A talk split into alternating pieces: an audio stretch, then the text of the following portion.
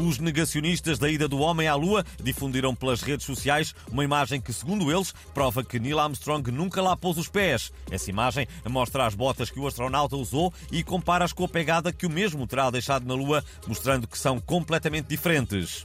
Fomos pedir a opinião da nossa negacionista preferida, a senhora que um dia berrou aos ouvidos de Ferro Rodrigues com o megafone.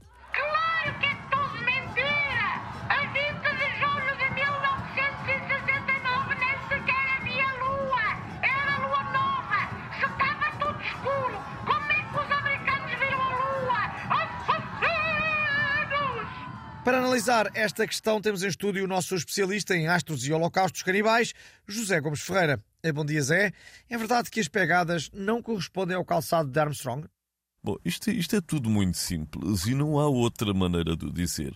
Uh, o Armstrong nem sequer usava botas. Andava sempre de sapatos de vela, porque era fã do Luís Represas. É muito simples. Está tudo na net. Vão ao site metemaistabacco.com. Então quer dizer que os negacionistas têm razão e que a missão Apolo 11 foi uma aldrabice? Isto é muito simples. As únicas pegadas que alguma vez se viram na Lua foram as pegadas de dinossauro. Não há outra maneira de o dizer. A Apolo 11 nunca existiu. A única coisa que existia era o Apolo 70, que era um centro comercial ali ao pé do Campo Pequeno em Lisboa. Mas também já fechou. Está tudo na net. Vão ao site, está bonito. Ah, certo, muito obrigado, Zé, e as melhoras. O rei Carlos III contratou o mesmo tocador de gaita de Foles que acordava todos os dias a rainha Isabel II às nove da manhã. O major Paul Barnes continuará, portanto, a ser o gaiteiro real. Para comentar o tema, temos em estúdio o nosso especialista em monarquias e bigodes, Dom Duarte Bragança. Muito bom dia. Ah, é bom. ah, bom dia, hora viva, não é? Sabe, sabe que na minha, na minha família também temos esta tradição. Só, só, só que em vez do, do, do tocador de gaita de folos, tem- tem- tem- temos o tocador de pífaro, percebe? Para, não- pa- pa- para nos acordar todas as manhãs. É uma delícia. Oh, ouça só.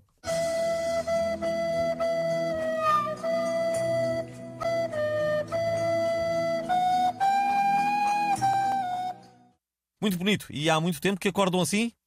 Ah, Durante algum tempo, quando, quando a Cristina Ferreira fazia as manhãs na televisão, acordava- acordávamos com ela a berrar, não é? E nem era preciso ter o televisor ligado, que aquele grito ouvia-se em todo o lado. Mas entretanto, ela, ela mudou de horário e nós contratámos o, o pifareiro real, não é? Agora, o que ninguém sabe, percebe?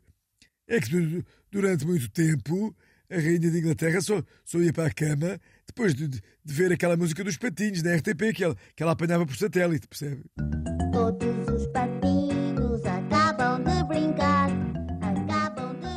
Sempre saía mais barato que contratar o gaiteiro.